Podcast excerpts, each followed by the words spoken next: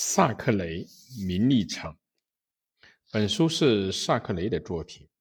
小说的中心人物是利贝加，或者是叫贝基，和艾米莉亚，是从他们离开共同学习和生活的平克顿小组创办的女子学校开始的。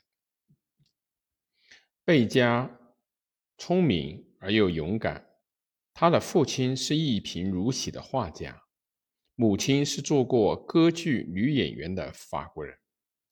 艾米莉亚美丽而温顺，她的父亲是个有钱的商人。贫穷的贝基不得不凭借自己的机智和勇气走向社会。当他住进贵族毕托克劳莱爵士家当家庭教师之前，应邀到同窗学友。艾米莉亚家去小住，无依无靠的贝基很想找一位有钱的丈夫，因此希望能够同艾米莉亚的哥哥乔斯结婚，但因受到阻碍而未能如愿。贝基到克劳莱家当家庭教师以后，得到了主人毕托和他有钱的老处女的妹妹克劳莱小姐的赏识。但毕托在妻子死后向贝基求婚时，知道他已经和他的次子罗登，一个嗜赌如命的骑兵军官，早已私下结婚了。此事触怒了毕托爵士和老处女克劳莱，罗登也失掉了继承遗产的权利。另一方面，艾米莉亚的父亲破产，他原想和他一向倾慕的乔治结婚，但却遭到了乔治父亲的反对。乔治的朋友都宾上尉为人正直，虽然暗中爱慕艾米莉亚，但却帮助乔治和艾米莉亚结了婚。但乔治很快就厌倦了他，不久开始了滑铁卢的会战。舞台转向了比利时。贝基和艾米莉亚均以军人的妻子的身份随同前去。乔治企图勾引贝基，但他战死了。成了寡妇的艾米莉亚不久生下了儿子，因生活的贫困，不得不要求丈夫的父亲利欲熏心的。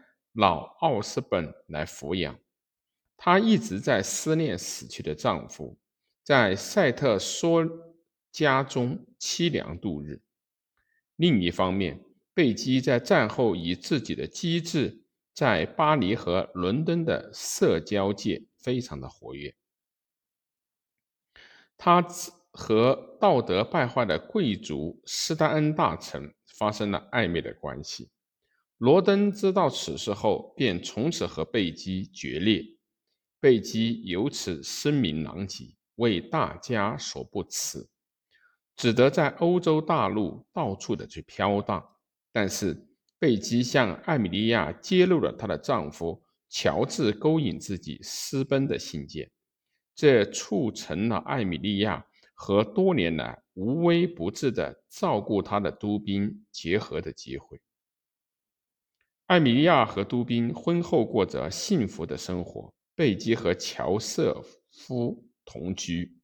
乔瑟夫不久去世，但他手中仍然拥有大量的钱财。一方面为不幸的人们办些慈善事业，另一方面虽不如以前那样奢侈显赫，却仍维持着往日的社交生活。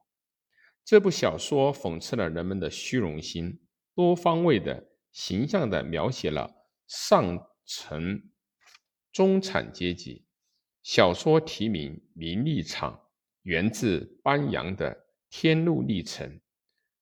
萨克雷是一位现实主义的作家，其他的作品还有亨利·埃斯蒙德等，他对其他作家的影响很大。